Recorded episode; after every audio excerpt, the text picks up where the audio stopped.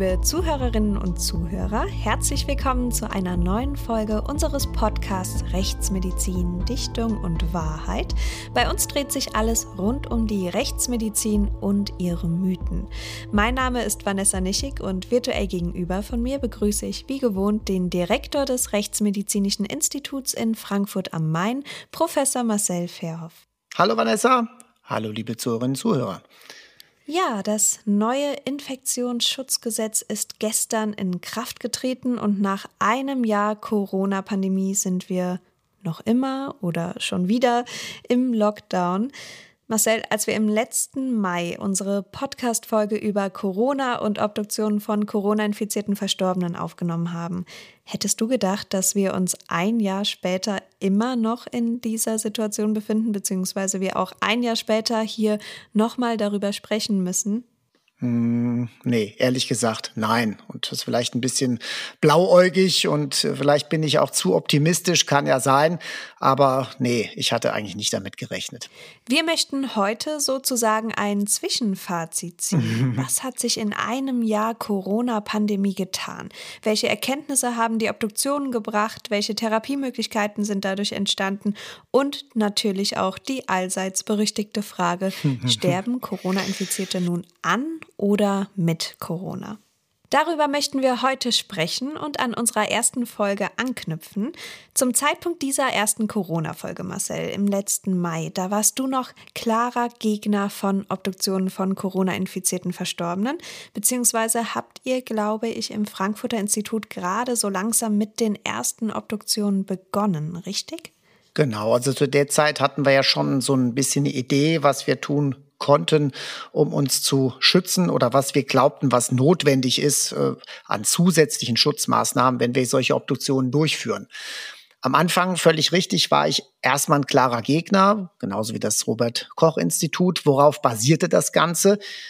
Wir wussten eigentlich gar nicht viel zu dem Thema und dann haben wir gesagt, wir wälzen jetzt einfach mal die Literatur, die es bisher schon gibt zu den Coronaviren. Und da war unter anderem eine Arbeit dabei hier aus dem Frankfurter Institut für Virologie, der Professor Rabenau. Ähm, und der hatte vor einigen Jahren schon die Stabilität dieser Coronaviren andere Mutationen, aber Coronaviren untersucht und festgestellt, die können relativ lang, nämlich mehrere Tage auf Oberflächen überleben, wenn es entsprechend feucht und kalt ist. Und das war schon extrem alarmierend.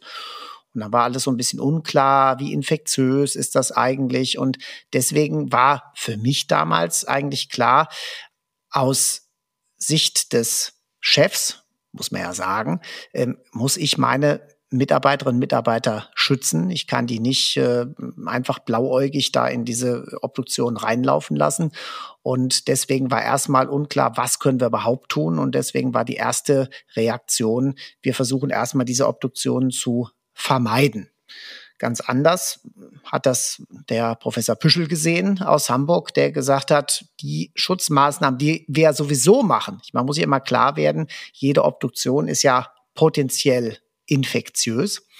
Und wir gehen da ja nicht einfach äh, in der Badehose rein und, und sezieren, sondern wir haben ja schon äh, Mund-Nasenschutz immer aufgehabt und Handschuhe und so weiter. Und er hat gesagt, die Schutzmaßnahmen, die wir sowieso machen, die reichen dafür. Ja, und im Nachhinein muss man sagen, hat er offensichtlich recht gehabt. Und das ist gut so. Ja, und ich bin sehr froh, dass es so ist. Also, die haben ja ganz viel in Hamburg obduziert, über 500 äh, Corona-Verstorbene oder mittlerweile sogar über 700. Und es hat sich keiner der Kolleginnen und Kollegen dort infiziert. Ja, also insofern muss man sagen, er hatte recht und das habe ich auch überhaupt kein Problem damit. Und das hat jetzt auch dazu geführt, dass wir unlängst erst gemeinsam dann publiziert haben zum aktuellen Stand, was jetzt Infektiosität der Leichen betrifft. Und ja, ich war übervorsichtig, muss man aus heutiger Sicht sagen, aber ich finde besser so als andersrum. Im Nachhinein ist man immer schlauer, natürlich, aber muss man sich da auch gleichzeitig eingestehen, dass es dazu geführt hat, dass wichtige Erkenntnisse zu Anfang gehemmt wurden dadurch? Ja, das ist selbstverständlich so. Hm, was erst durch die Obduktion so richtig klar wurde, also einmal, wie heftig die Schäden an der Lunge sind und vor allen Dingen, was dort richtig klar wurde, dass auch die Blutgerinnung eine Rolle spielt. Und das hat dann sehr schnell, nachdem man das verstanden hatte, hat das in die Therapie Einzug gefunden, dass man eben mit Gerinnungshämmern gearbeitet hat und dadurch sicherlich Menschenleben gerettet. Gibt es denn irgendetwas, was du nach heutigem Stand und mit heutigem Wissen anders machen würdest als vor einem Jahr? Hinterher ist mir immer schlauer, ja, das ist klar. Aber ich bin dann doch eher ein vorsichtigerer Mensch und ich würde es heute nicht anders machen. Mit so wenig Informationen, so wenig Fakten, die wir damals in der Hand hatten, würde ich auch heute das Risiko nicht eingehen wollen. Aber gibt es denn einen Fall, bei dem auch wirklich nachgewiesen werden konnte, dass sich jemand mit Covid-19 infiziert hat, der an einer Obduktion eines solchen Leichnams beteiligt war? Nee, so einen Fall gibt es eben nach wie vor nicht. Und in keinem, äh, Institut, in in keinem Institut. Und es gibt allerdings in einem Institut einen Fall, wo es unklar ist, wo die betroffene Kollegin, die auch symptomatisch erkrankt ist, sich letztlich infiziert hat. In allen anderen Fällen konnten die Kolleginnen und Kollegen, die entweder positiv waren oder gar symptomatisch erkrankt waren, konnten den Infektionsweg über Lebende, insbesondere der Verwandten- und Bekanntenkreis, nachvollzogen werden. Und ich glaube, dieser einzige Fall, wo das unklar ist, da würde ich mal vermuten, gab es dann doch irgendeine hm, zufällige Begegnung mit einem lebenden Infizierten. Aber wie gesagt, das wird wahrscheinlich nicht mehr zu klären sein. Und diese Kollegin, die erkrankt ist, die hat eben auch äh, Corona-Verstorbene obduziert und hat auch Leichenschauen bei Corona-Verstorbenen durchgeführt.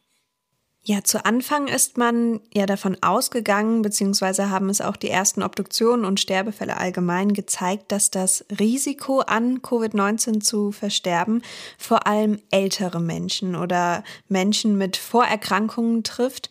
Hat sich hieran mittlerweile etwas geändert? Trifft es auch immer mehr jüngere Leute?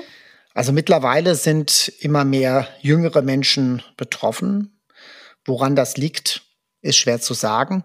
Aber, und das hast du ja schon richtig angesprochen, die Vorerkrankungen spielen eben eine entscheidende Rolle. Und ein Großteil, und je nach Studien ist das unterschiedlich, aber ein Großteil der an Corona Verstorbenen hatte relevante Vorerkrankungen. Also würdest du in diesem Punkt auch Professor Püschel aus Hamburg zustimmen, der im letzten Jahr ja ziemlich klare und meiner Meinung nach grobe Worte gefunden hat und meinte, die wären ja sowieso gestorben. Ja, das war diese Aussage, die so salopp wie richtig ist, aber äh, die Aussage hat aber auch was Absurdes, weil das kann man ja zu jedem Menschen sagen. Er wäre genau, sowieso genau, gestorben. Ja, also deswegen, nein, äh, sag mal, diese Menschen hatten sicherlich eine kürzere Lebenserwartung, so würde ich das mal sagen, durch ihre schweren Vorerkrankungen. Aber die wären sicherlich nicht in dem Moment gestorben. Und möglicherweise wäre es sogar so gewesen, wenn, was man ja vielleicht gehofft hat, ähm, das Ganze bei der ersten Welle geblieben wäre. Und viele schienen das ja zu glauben. Der Sommer hat uns irgendwie geholfen und nach dem Sommer dachten wohl viele, das Thema hat sich erledigt, ja. Und wenn es bei dieser ersten Welle geblieben wäre, hätte es sein können, dass am Ende des Jahres 2020 die Sterbezahlen überhaupt nicht großartig anders äh, gewesen wären. Ja? Also das heißt, im Frühjahr versterben die, die dann aufgrund ihrer Erkrankung mit einer hohen Wahrscheinlichkeit im Laufe dieses Jahres gestorben wären. Dann wären halt im Herbst und Winter weniger gestorben als sonst typischerweise. Also praktisch ein Vorverlegen. Das hätte so sein können, aber es kam ja ganz anders und der Großteil der Verstorbenen ist ja dann erst in der zweiten Welle angefallen. Aber wurden denn auch Untersuchungen angeführt bzw. Studien geführt, die gezeigt haben, um welche Zeitspanne genau diese Leute eher gestorben sind, als sie rein an ihrer Vorerkrankung gestorben wären? Hätten sie sich nicht mit Covid-19 infiziert? Also es gab ja verschiedene Untersuchungen, die alle so ein bisschen angreifbar sind. Aber äh, Corona hat im Durchschnitt ähm, irgendwie ein oder zwei Lebensjahre für alle Menschen gekostet. Hat, Corona hat für die, die erkrankt waren, und das ist so ein bisschen die Frage, wann wären die eigentlich gestorben? Das kann man so nicht genau sagen. Wie ist die exakte Lebenserwartung bei einer bestimmten Diagnose? Aber da spricht man tatsächlich sogar von mehreren Jahren äh, die Corona dann das Leben bei den Betroffenen verkürzt haben könnte. nach der zweiten Welle allerdings. Und das andere ist, was man gemacht hat, man hat eben die Sterbeziffern angeschaut. Und normalerweise geht man davon aus, dass immer ein bestimmter Prozentsatz der Bevölkerung verstirbt. Ja, also mindestens ein Prozent bis zu zwei Prozent. Das ist so die Größenordnung, dazwischen liegt das. Und dieser Prozentsatz war eben im Jahr 2020 höher als in den Jahren 19 und 18 oder 17. Also die Sterbezahlen haben sich erhöht. Mhm. Ich habe mal nachgeschaut. Wir haben heute den 22. April 2021 und heute vor einem Jahr gab es 4879 Todesfälle im Zusammenhang mit Corona. Heute sind es 80.893, also knapp 81.000 Verstorbene. Wenn man sich die Zahlen nun so anschaut, die das RKI regelmäßig veröffentlicht, wie viele Menschen mit dem Coronavirus infiziert oder verstorben sind, ist immer die Sprache von in Zusammenhang mit Covid-19 verstorben. Sind diese Menschen, die in der Statistik aufgeführt sind, nun an oder mit Corona verstorben? Wie lässt sich das ermitteln? Ja, das ist ja auch immer so ein bisschen die Frage. Ähm, letztlich kann ich das nur sagen, wenn ich obduziere. Und das eine ist ein positiver Corona-Test. Und ich habe dann eben einen, einen, einen positiven PCR-Test und ich weiß, da hat eine Infektion vorgelegen. Und das andere ist die wirkliche Todesursache. Und natürlich kann auch jemand, der Corona-positiv ist, überhaupt nicht erkrankt oder jemand, der an Corona erkrankt ist, aber nicht daran sterben würde, der kann einen Unfall haben. Und dann ist er mit Corona verstorben. Natürlich kann auch jemand, der ähm, an Corona erkrankt ist oder nur positiv ist, einen Herzinfarkt erleiden. Unabhängig davon. Auch dann ist er mit Corona gestorben. Und dann werden wir sicherlich eine ganze Menge Menschen haben, die verstorben sind und äh, die Corona-Infektion war gar nicht nachgewiesen. Also das sind alles eben ähm, Fälle. Aber bei einem Großteil und da spreche ich jetzt nicht von, von etwas mehr als der Hälfte, sondern jenseits der 90 Prozent, der Verstorbenen, die obduziert wurden und bei denen eine Corona-Infektion im Zeitraum davor nachgewiesen wurde, war Corona todesursächlich. Und das ist eine ganz wichtige Erkenntnis, die man selbstverständlich nur durch die Obduktion gewinnen konnte. Und das Ganze geht sogar noch so weit, es gab sogar Menschen, die sind an Corona verstorben, waren aber zum Zeitpunkt der Obduktion gar nicht mehr Corona-positiv. Das heißt, die haben diese eigentliche Infektion, wenn man so möchte, überwunden gehabt, sind aber trotzdem an den Folgen gestorben. Um das Ganze nochmal grob zusammenzufassen, also in der mhm. Statistik findet man all die, die mit Corona infiziert waren. Genau, in der Statistik sind alle die, die verstorben sind und wo eine Corona-Infektion nachgewiesen worden ist. So ist es. Mhm. Und wie viele mit Corona infizierte Verstorbene sind in Frankfurt bei euch bisher obduziert worden? Also bei uns sind gar nicht so viele obduziert worden. Wir sind insgesamt nur so bei etwa 30. Wie viele davon sind denn auch wirklich an Covid-19 verstorben und nicht nur mit Covid-19? Und von denen, die wir obduziert haben, sind tatsächlich alle auch an Corona verstorben. Okay, das ist aber auch schon aussagekräftig genug. Was waren denn bei diesen Verstorbenen die genauen Todesursachen? Wir hatten vorhin schon die Lungenschädigungen thematisiert. Wie sah es denn bei den Verstorbenen aus, die ihr obduziert habt? Also die führende Todesursache, ganz klar, sind die Lungen. Und das ist diese massive Zerstörung der Lungen, dieses Entzündungsgeschehen, das die Lunge zu einem Umbauprozess zwingt. Am Anfang hat man gedacht, ein Teil davon und ein bisschen was stimmt vielleicht auch. Ein Teil davon macht die Beatmung aus. Deswegen hat man an der Beatmung sehr gearbeitet und hat Beatmungsdrücke verändert und hat versucht, so spät wie möglich zu beatmen. Denn auch dieser ständige Überdruck bei der Beatmung führt zu einer Schädigung der Lunge. Ja, das kann man sagen, die war notwendig, die war nicht notwendig, aber es ist eben wirklich, und das ist auch klar geworden, das Virus selbst und die Immunreaktion auf die Virusinfektion, die diese extremen Lungenumbauvorgänge ja, bewirkt, kann man sagen. Und es gibt eigentlich bislang keine mir bekannte Erkrankung, die derartige Lungenschäden hervorrufen kann, wenn man so möchte, von einer einzigen Infektionserkrankung, von einem einzigen Infektionsgeschehen ausgehend. Und diese Lungen sind dann eben in der Form verändert, dass irgendwann der Gasaustausch einfach nicht mehr stattfinden kann. Und das ist zum Beispiel auch äh, das, was ich eben gesagt hatte, dass ein Patient, den wir obduziert hatten, zum Zeitpunkt des Todes gar nicht mehr Corona-positiv war. Das heißt, das Virus war überhaupt nicht mehr nachweisbar bei ihm. Und trotzdem ist er eben an dieser schwer geschädigten Lunge gestorben. Ja, also deswegen kann man das ganz klar darauf zurückführen. Was kann man sich denn genau unter dieser Lungenschädigung vorstellen, wenn man die Lunge jetzt wirklich bei einer Obduktion von außen betrachtet und dann aufschneidet? Gibt es da irgendwelche charakteristischen Merkmale? Gibt es eine Substanzveränderung zum Beispiel? Ja, also diese Lungen, die sind verfestigt, wenn man die anfasst. Die sind fast wie so fleischartig und eigentlich eine Lunge ja eher wie so ein, wie so ein Kissen, wie so ein Luftkissen.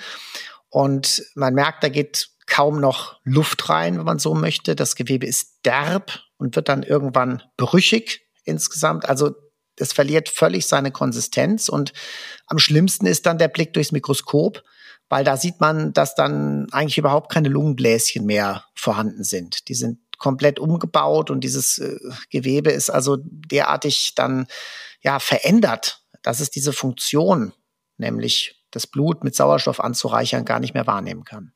Mhm. Ja, da kann man sich nur vorstellen, wie der oder diejenige in den letzten Tagen gelebt hat oder gelitten hat, eher gesagt ja, irgendwann ist dann das Bewusstsein natürlich gar nicht mehr da, aber bis dahin, dieses Atmen, man atmet so fest man kann, aber es passiert nichts. Man hat immer mehr Atemantrieb und versucht, Luft zu bekommen. Es ist furchtbar, sich das vorzustellen. Furchtbar, ja. Auf jeden Fall. Und welche anderen Todesursachen gibt es über die Lungenschädigungen hinaus?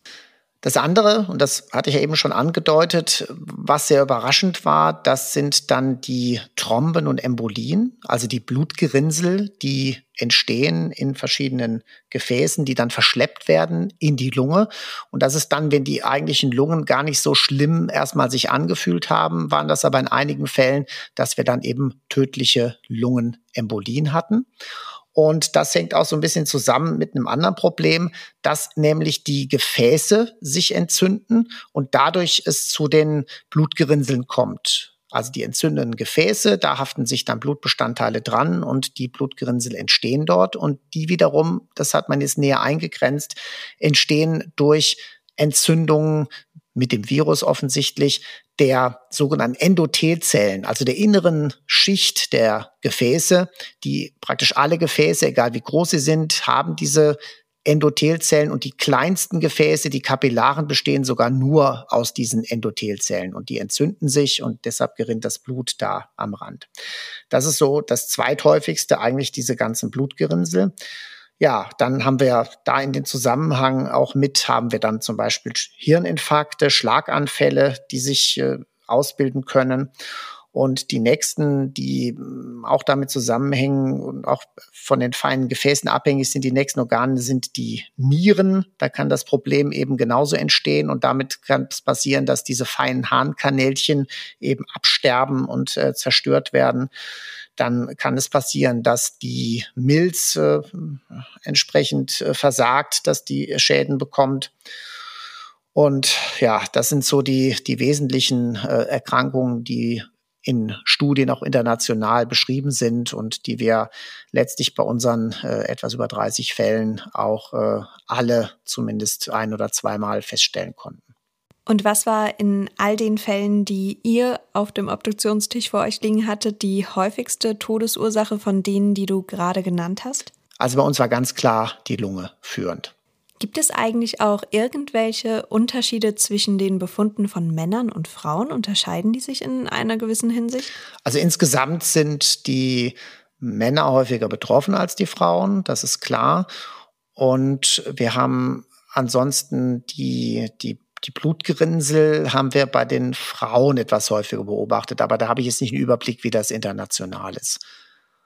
Aber sonst fallen mir jetzt erstmal keine wesentlichen Unterschiede ein. Als ich mir die Statistik der in Zusammenhang mit Covid-19 Verstorbenen angeschaut habe, ist mir auch eine Sache aufgefallen. Und zwar bis zum Alter von 80 Jahren und aufwärts sind ganz grob gesagt nun doppelt so viele Männer an Corona verstorben oder mit Corona verstorben als Frauen. Gibt es da eine Erklärung für? Stimmt, also gerade im höheren Alter haben wir diesen Geschlechtsunterschied und bei den darunterliegenden, also bis 80 Jahre, da haben wir dann eben keinen Geschlechtsunterschied. Ja, also diese vermehrte Betroffenheit der Männer, die spielt sich äh, tatsächlich im Alter über 80 ab. Und das bewegt natürlich die Gesamtstatistik in diese Richtung. Und eigentlich würde man es ja andersrum erwarten, ja, weil einfach die Frauen älter werden als die Männer und es ja mehr Frauen gibt in dieser Altersklasse als Männer.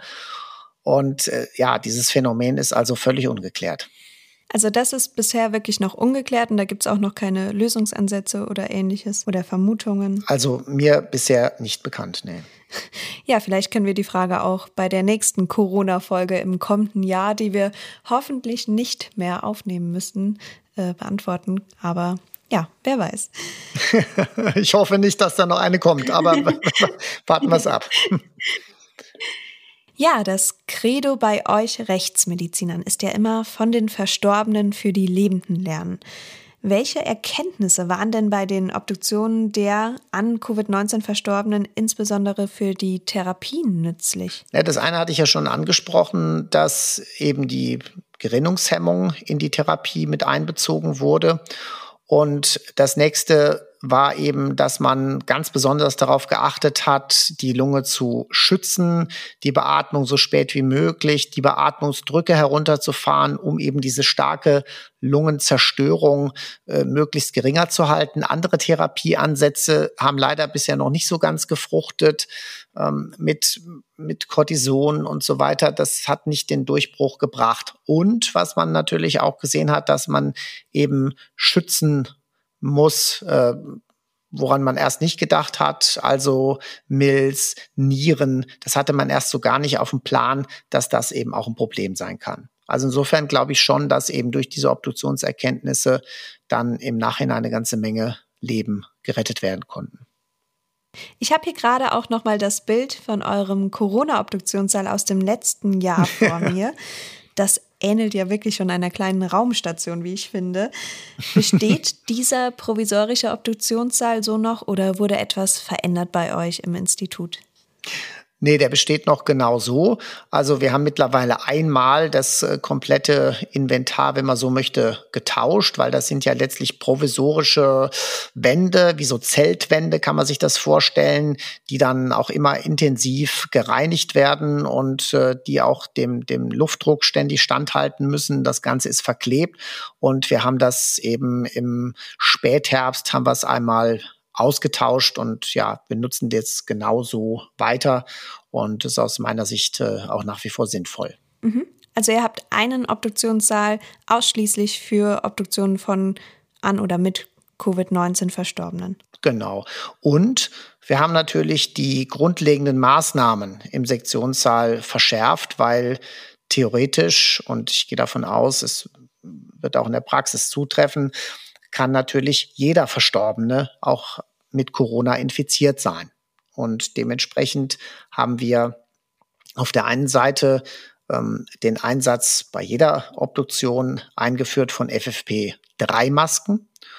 Und wir sind, was das Sägen betrifft, von der elektrischen Säge umgestiegen auf die Handsäge, was also das Eröffnen des Schädels jetzt angeht. Ganz einfach von der Überlegung, dass wir so wenig wie möglich Aerosole produzieren wollen. Darüber ist es ja die Hauptinfektionsquelle und das wollen wir, soweit es geht, vermeiden. Also eure Schutzkleidung habt ihr ja dementsprechend schon lange angepasst. Aber wie schaut es bei den Hygienekonzepten in Bezug auf den Leichnam selbst aus? Wird der Verstorbene oder der Körper des Verstorbenen vor der Obduktion mit Desinfektionsmittel eingerieben oder was macht man da anders als bei normalen Verstorbenen in Anführungszeichen? nee, sowas machen wir, sowas machen wir nicht, weil das kann natürlich auch unsere Befunde dann wieder stören. Ja, da, da, da können wir nicht irgendwie vorher die Leichen behandeln, denn an der Oberfläche können ja manchmal Spuren sein, die würden wir dann zerstören. Das funktioniert leider nicht. Und äh, selbst wenn man sagt, okay, bei manchen Verstorbenen ist das überhaupt kein Problem, da kann man das ohne Schwierigkeiten machen. Und äh, die Routine schützt immer vor Fehlern. Das hatte ich ja neu in, vor einiger Zeit schon mal gesagt. Und deswegen ist es so wichtig, dass man den gleichen Maßstab eigentlich bei allen Fällen möglichst ansetzt. Nicht einfach sagt, ach, das ist ein Fall, da haben wir eh keine Spuren zu erwarten, da können wir jetzt mal komplett desinfizieren von außen. Und in dem nächsten Vorsicht, ganz schnell ist es dann passiert, dass der Fall, wo es eben wichtig ist und die DNA unter den Fingernägeln noch nicht gesichert ist, dass der dann auch mal abgesprüht worden ist. Also deswegen können wir sowas gar nicht machen. Das ist die allgemeine Kleidung im Sektionssaal, habe ich gesagt. Das sind so diese beiden Details, eigentlich nur die, die Maske und die Säge. Aber nach wie vor, wenn wir Covid-Sektionen haben, oh, dann ja, verkleiden wir uns noch ein bisschen intensiver. Äh, dann wird das Ganze in der Schleuse angezogen und wieder ausgezogen. Dann kommt noch eine Kopfhaube dazu, dann kommen noch Schuhüberzieher äh, dazu und wir haben den entsprechenden äh, Arbeitskittel, der noch mit Spritzschutz hat, äh, zusätzlich an, Handschuhüberzieher, so Art Stulpen für die Arme um einfach äh, zu vermeiden, dass sich auch Tröpfchen da niederschlagen, ja, um also das Risiko nochmal deutlich zu reduzieren. Wie gesagt, bei den Fällen, wo es klar ist, der hat eine Corona-Infektion gehabt. Und um wie viel höher ist da euer Zeitaufwand bei diesen Obduktionen? Ja, kann man schon mal sagen, dass dieser Zeitaufwand äh, ja so bestimmt mal 20 Prozent höher ist. Bestimmte Dinge machen wir natürlich auch weniger. Äh, zum Beispiel fotografiert haben wir bisher bei den Corona-Verstorbenen nicht, weil es völlig unklar war, wie wir hinterher die Kamera wieder desinfizieren sollten. Stimmt, genau. Die hätte das nicht überstanden. genau. Diktiergerät haben wir in einer äh, Plastiktüte und das, die wird dann auch, das Diktiergerät wird dann auch quasi mit ausgeschleust. Ja, also haben wir uns schon so ein paar Sachen einfallen lassen. Was man alles beachten naja, muss. Naja, genau. Also wir haben die, die erste, die ersten Sektionen haben wir mit so einer Einwegkamera die Bilder gemacht. Nur dass wir überhaupt. Das wollte ich gerade fragen, genau. genau. ja, Wahnsinn. Aber unterscheiden sich diese Obduktionen denn in irgendeiner anderen Hinsicht von den normalen Obduktionen? Also gibt es einen anderen Ablauf oder verändert ihr irgendwas an eurer Vorgehensweise? Oder läuft wirklich alles wie gewohnt ab? Nein, das ist alles gleich. Wieso machen wir nichts anders? Und typischerweise machen wir eben da auch keine, keine besonderen hm, Präparationen wie Rücken oder Extremitäten auf, äh, weil klar, die meisten im Krankenhaus verstorben und äh, was anderes wäre natürlich, wenn wir jetzt eine Tötung hätten und jemand wäre eben vorher bekanntermaßen an Corona erkrankt gewesen, ja, und den würden wir also dann ähm, obduzieren müssen. Das wäre natürlich dann ganz anderer Aufwand und dann müssten wir nochmal viel größere Öffnungsflächen schaffen. Das hatten wir aber bisher noch nicht den Fall. Okay. Was ja auch noch nicht klar gesagt werden kann, du hast es eben schon angesprochen, ist die Frage, wie lange ein Verstorbener noch tagelang oder wochenlang sogar vielleicht infektiös sein kann. Welche Faktoren spielen denn da eine Rolle, wie lange ein Leichnam noch wirklich ansteckend ist? Habt ihr da schon etwas herausgefunden? Gibt es da schon neue Erkenntnisse? Ja, das ist genau die Frage der Infektiosität. Und da hatte ich ja auch schon mal mehrfach angesprochen. Man, man kommt ja mit den ganzen Tests durcheinander. Ja, der, der Corona-Schnelltest, ja, das ist eigentlich ein Anti- Gentest, also der weist nach, dass wirklich äh, Viren praktisch im, im äh, Körper drin sind und äh, der hat aber ist er mit einer gewissen Unsicherheit behaftet. Die, der PCR-Test, der weist eben Virus-RNA nach, aber der sagt eben nicht, dass diese Viren noch leben beziehungsweise in der Lage sind, andere zu infizieren. Und um das wiederum nachzuweisen, muss man dann, wenn der PCR-Test positiv war, dieses Material nehmen und schauen, ob man das in einer Zellkultur anzüchten kann, ob man also diese Viren anzüchten kann. Dann weiß man, sie sind noch vermehrungsfähig und damit auch infektiös. Und das war eben trotz unserer kleinen Fallzahl. Aber das war bei uns eben die eine ganz wichtige Studie, die wir durchgeführt haben, äh, zu schauen, wie lang sind eben die Viren noch infektiös. Und da ist der bislang längste Zeitraum weltweit, und das war nämlich in unserer kleinen Studie, 17 Tage. Okay. Ja, also 17 Tage nach dem Tod Genau, waren da noch Viren, die grundsätzlich ansteckend waren. Aber, es kommt das große Aber, um dann gleich schon wieder den Druck rauszunehmen. Ähm, es ist einfach die Frage, reicht die Viruslast in der Einatemluft aus, um überhaupt eine Infektion zu schaffen. Das weiß man natürlich nicht. Weiß nur, es sind grundsätzlich noch infektiöse Viren am Leichnam, die also in, jemanden infizieren können. Aber ob es absolut ausreichen würde, auch wenn man jetzt keinen Mundschutz hätte, äh, das glaube ich nicht. Und gerade bei einer Leichenschau, alle Angst haben und die Leichen dann wie Aussätzige behandelt werden und, und nicht mal mehr angucken und keine Abschiednahme. Da muss ich sagen, da sehe ich das Infektionsrisiko minimal bis gar nicht gegeben, insbesondere dann, wenn eben die beteiligten Personen einen normalen Mund-Nasenschutz aufziehen und wenn man eben die Nasen- und Mundöffnung des Leichnams bedeckt, auch wenn das albern aussieht, aber mit einem Mund-Nasenschutz ebenfalls versieht, ja, dann kann eigentlich nichts passieren, wenn man den Leichnam nicht bewegt, sowieso nicht. Also das sind die Dinge, die muss man so ein bisschen auseinanderhalten. Und es ja, hat fast den Anschein, als können die Viren sogar noch länger überleben. Ich kann das jetzt noch nicht genau sagen, aber wir haben jetzt erst vor sehr kurzer Zeit haben wir hm, zwei Fälle obduziert nach einer deutlich längeren Zeit. Die sind nämlich im Erdgrab gewesen. Und da war zumindest der Virusnachweis möglich. Und jetzt sind wir gespannt darauf, ob äh, auch die Anzucht der Zellkultur möglich ist. Also das sind noch weitere spannende Ergebnisse. Und deswegen muss man sagen, die Anfangsbedenken, die wir hatten, dass also die Viren sehr lang im Leichnam überlegen können, die haben sich voll bestätigt. Allerdings ist nicht davon auszugehen, dass dort noch wirklich eine hohe Infektionsgefahr davon ausgeht. Ist man denn da mittlerweile auch entspannter geworden, was so die Abschiednahme von Verstorbenen angeht? Also ist wieder mehr möglich, dass man sich auch wirklich von demjenigen verabschieden kann? Also am Anfang haben ja manche gesagt, auf gar keinen Fall mehr Abschiednahme und gleich Leiche in den Sack und zu und nie wieder aufmachen und so.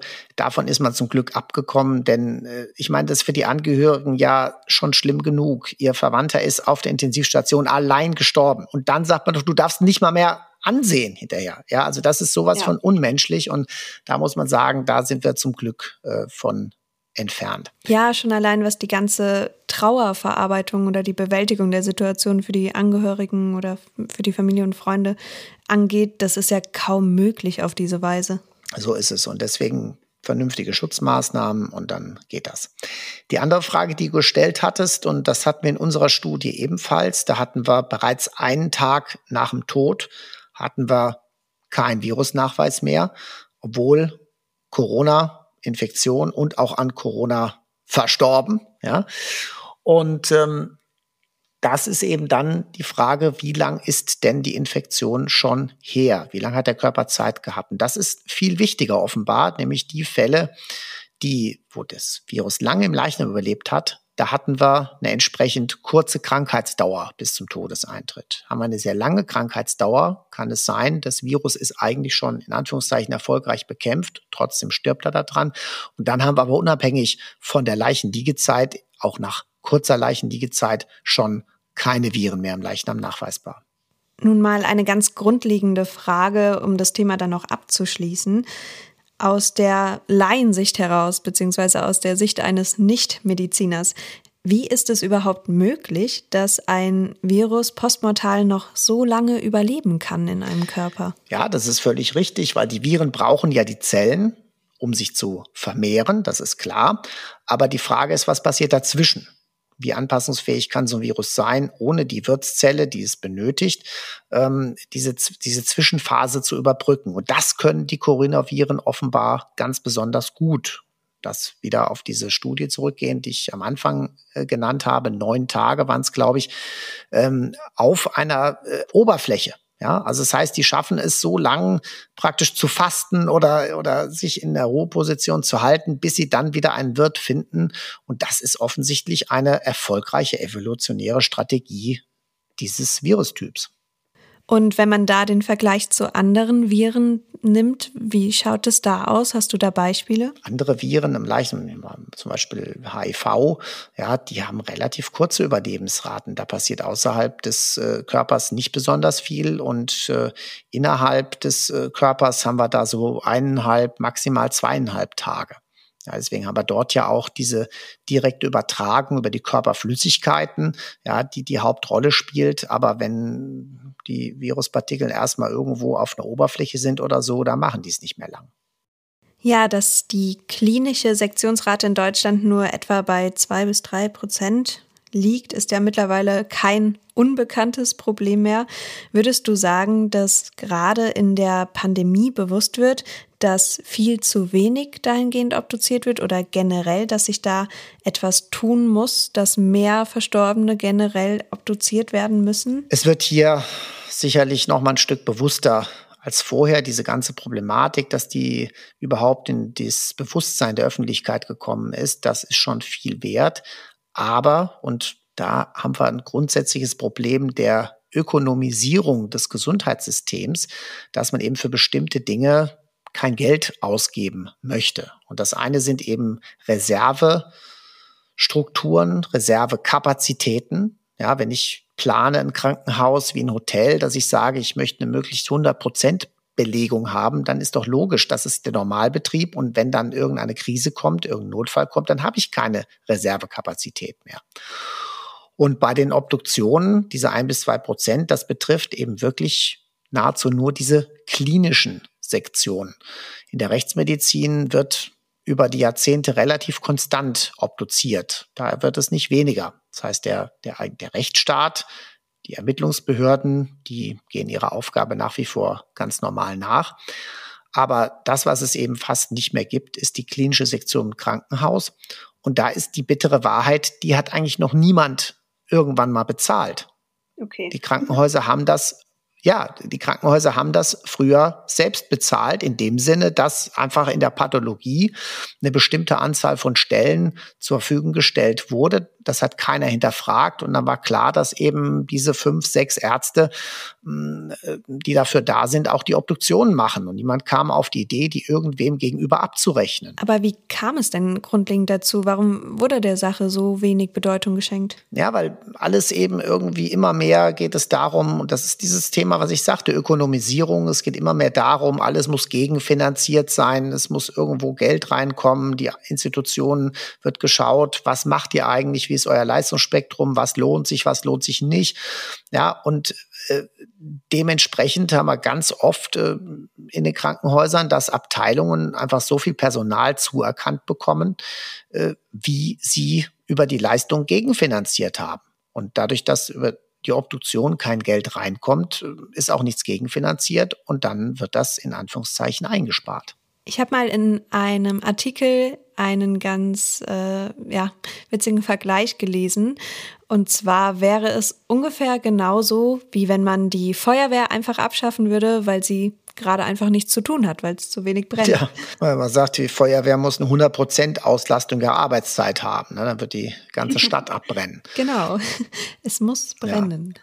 Meinst du denn, da wird sich in Zukunft etwas dran ändern, weil man gerade in dieser Situation, in dieser Zeit nochmal die Bedeutung von Obduktionen beziehungsweise die Erkenntnisse, die dadurch gewonnen werden konnten, erkannt hat? Oder würdest du sagen, das ist vielleicht genauso ein Problem wie der Pflegenotstand, über den gerade alle sprechen, Petitionen werden äh, eingereicht und man weiß aber irgendwie, dass sich da zumindest in naher Zukunft, egal wie sehr man sich das natürlich wünscht, äh, irgendwie doch nichts tun wird.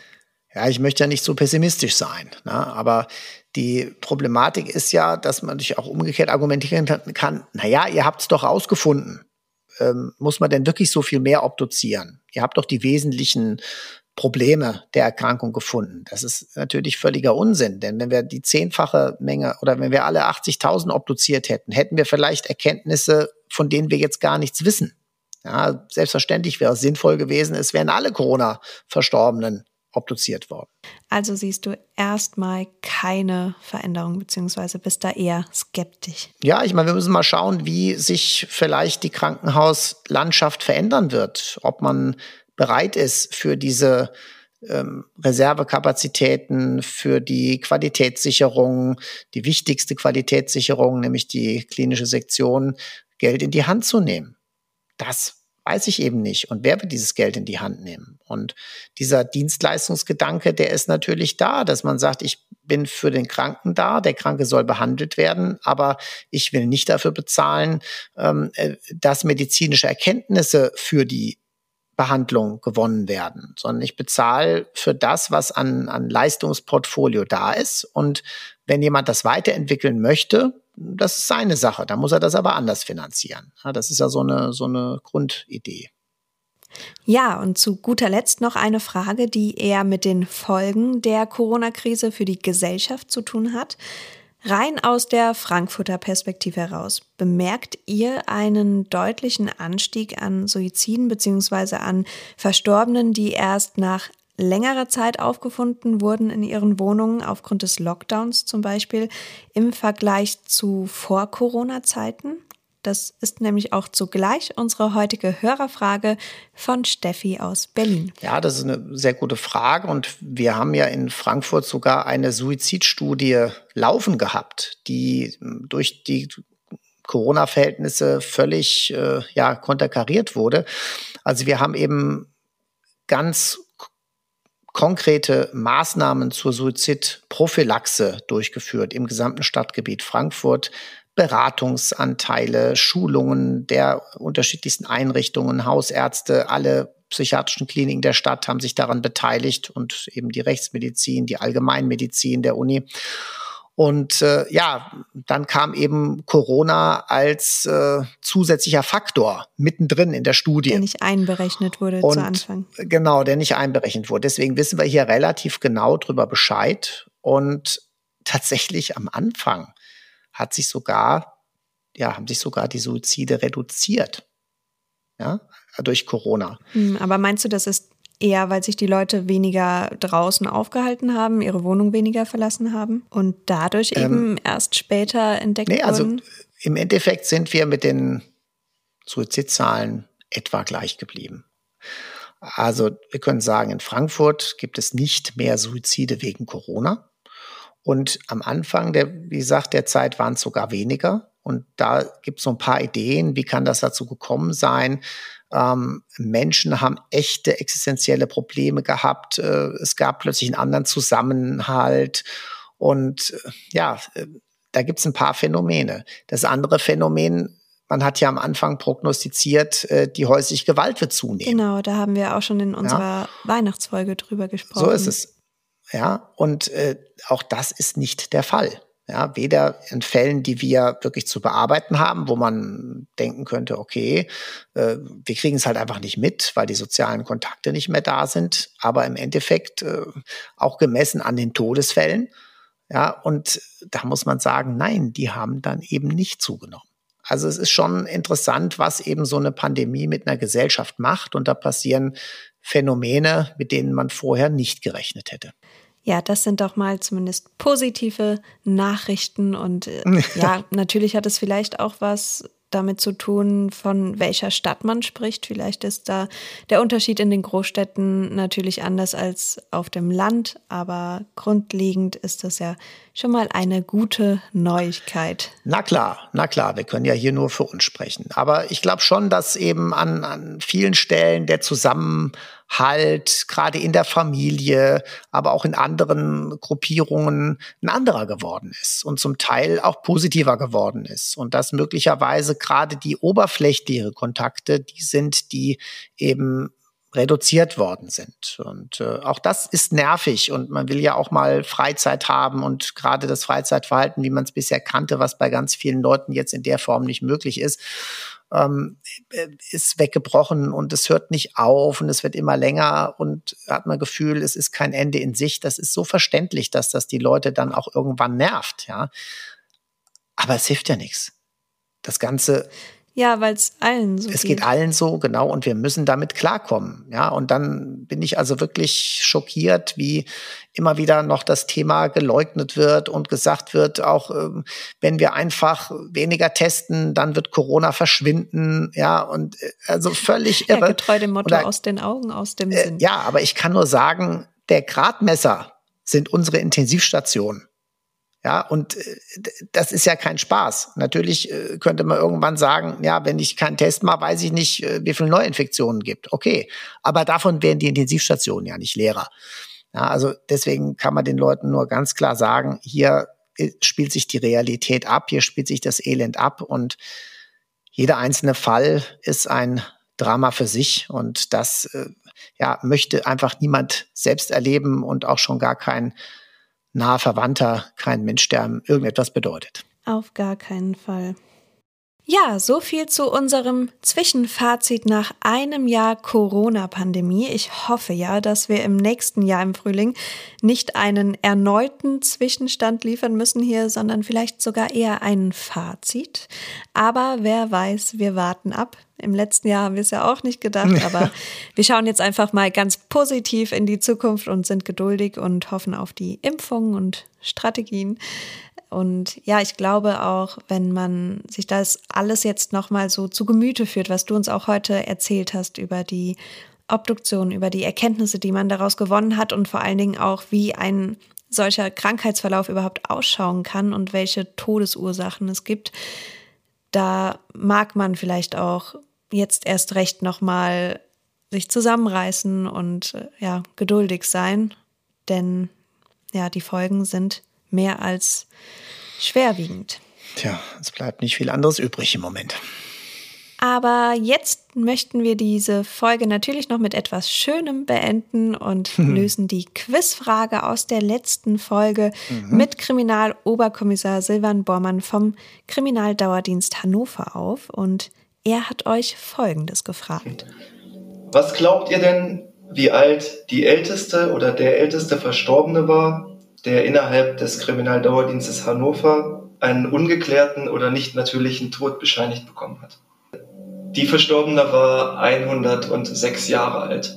Es ist so, dass der Arzt nicht mehr vor Ort war und die Meldepflicht 1 angekreuzt hat, was bedeutet, hier liegt ein Fremdverschulden vor oder ein Unfall oder ein Suizid, worauf es aber keinerlei Anhaltspunkte gab und der Arzt sich vermutlich vertan hat oder es nicht besser wusste dass er hier die Meldepflicht 1 angekreuzt hat und somit die Polizei dann vor Ort erscheinen musste. Es gab letztendlich keinerlei Anhaltspunkte für ein, eine Fremdeinwirkung. Ja, und unsere heutige Frage an euch, Marcel, was hast du dir ausgedacht? Wann ja. ist alles vorbei? Ja, wann ist alles? Das würde ich gerne beantworten können beim nächsten Mal dann, genau. Aber nee, die, die Frage kann ich nicht zulassen. Nein, die Quizfrage heute lautet, ist es Dichtung oder Wahrheit, dass Corona-Schnelltests regelmäßig an Verstorbenen angewendet werden. Ja, ich vermute einfach gerade mal, dass fast nur du uns selbst diese Quizfrage beantworten kannst. Boah, hat es bestimmt auch schon Publikationen oder was drüber gegeben. Wenn man intensiv recherchiert, könnte man es vielleicht rausfinden. Ja, an all unsere fleißigen Hörer und Hörerinnen, falls ihr diese Frage beantworten könnt, dann schreibt uns doch gerne eine Nachricht auf Instagram. Wir sind gespannt. So, das war's dann auch schon wieder für heute. Genug über Corona gesprochen. Und wenn euch diese Folge, unser Zwischenfazit zum Thema Corona und Obduktion von Corona-infizierten Verstorbenen gefallen hat, dann abonniert uns doch gerne auf der jeweiligen Plattform, auf der ihr unseren Podcast hört. Hinterlasst uns gerne euer Feedback dort und wenn ihr weitere Informationen zu den Themen aus unseren Folgen erhalten möchtet oder Einblicke in das Rechtsmedizinische Institut in Frankfurt am Main, dann folgt uns doch unbedingt auf Instagram. Da findet ihr uns unter Rechtsmedizin Podcast. Vielen Dank fürs Zuhören und wir wünschen euch nun einen schönen guten Abend, guten Morgen oder einfach ein entspanntes Wochenende. Macht das Beste draus und genießt die Zeit trotz all dem und wir hören uns wie gewohnt in zwei Wochen wieder. Eine schöne ruhige Zeit. Tschüss, liebe Zuhörerinnen und Zuhörer. Tschüss, Vanessa.